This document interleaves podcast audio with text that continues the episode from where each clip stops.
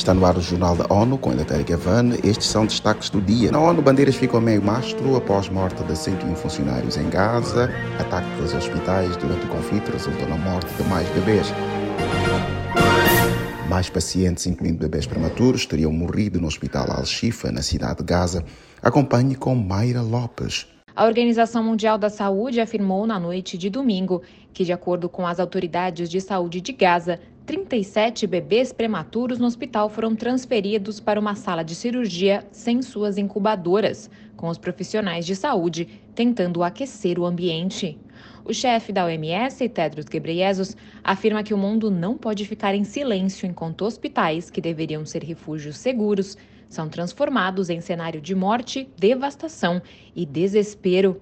Da ONU News em Nova York, Mayra Lopes. O Al-Shifa é o epicentro de confrontos armados na cidade de Gaza após a alegação do exército de Israel que o Hamas teria construído um centro de comando sobre o hospital. Nesta segunda-feira, as Nações Unidas observaram um minuto de silêncio e tiveram a bandeira meio mastro em homenagem aos funcionários da organização mortos na faixa de Gaza.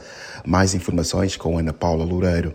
A ONU estima que 101 trabalhadores perderam a vida atuando no auxílio humanitário desde 7 de outubro, quando iniciaram os ataques do Hamas a Israel e os atos de retaliação das forças israelenses.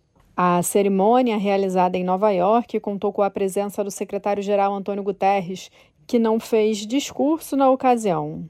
Entre as dezenas de funcionários estiveram ainda a vice-secretária-geral, Amina Mohamed, o presidente da Assembleia Geral, Dennis Francis, e o chefe de gabinete do secretário-geral, Courtney Rattray. Da ONU News em Nova York, Ana Paula Loureiro. Complexos das Nações Unidas em Genebra, Viena e Nairobi também acolheram a iniciativa global em memória dos trabalhadores mortos durante o período tido como o maior número na história da organização.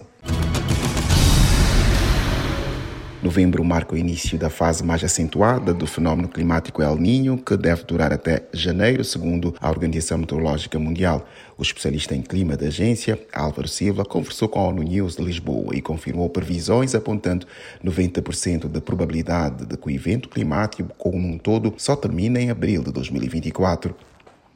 Ele afirma que o El Niño contribuirá para um aquecimento ainda maior do planeta no próximo ano, com possibilidade de novos recordes de temperatura global. E sabemos também que o impacto do El Niño na temperatura global, uh, historicamente, uh, é ainda mais acentuado no ano seguinte ao do seu desenvolvimento, pelo que pode ser de esperar que em 2024 tenhamos um ano com uma temperatura global mais alta ainda que em 2023 pelo menos do que eh, é possível eh, antecipar eh, se considerarmos outros eventos do, do passado. Silva explicou que neste momento de pico entre novembro e janeiro é provável que haja um El Ninho forte, mas a probabilidade de, de que seja comparável a outros eventos historicamente muito fortes, como o de 1997 e de 2015-16, é de apenas 35%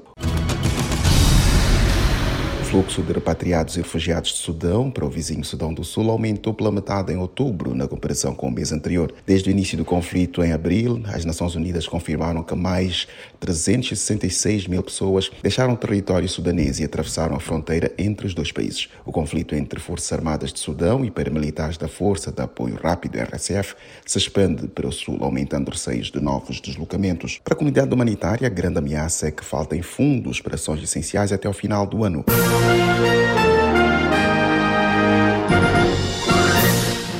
Este foi o Jornal da ONU. Mais informações na nossa página news.un.org/pt e nas nossas redes sociais. Siga ainda o Twitter, arroba ONU News.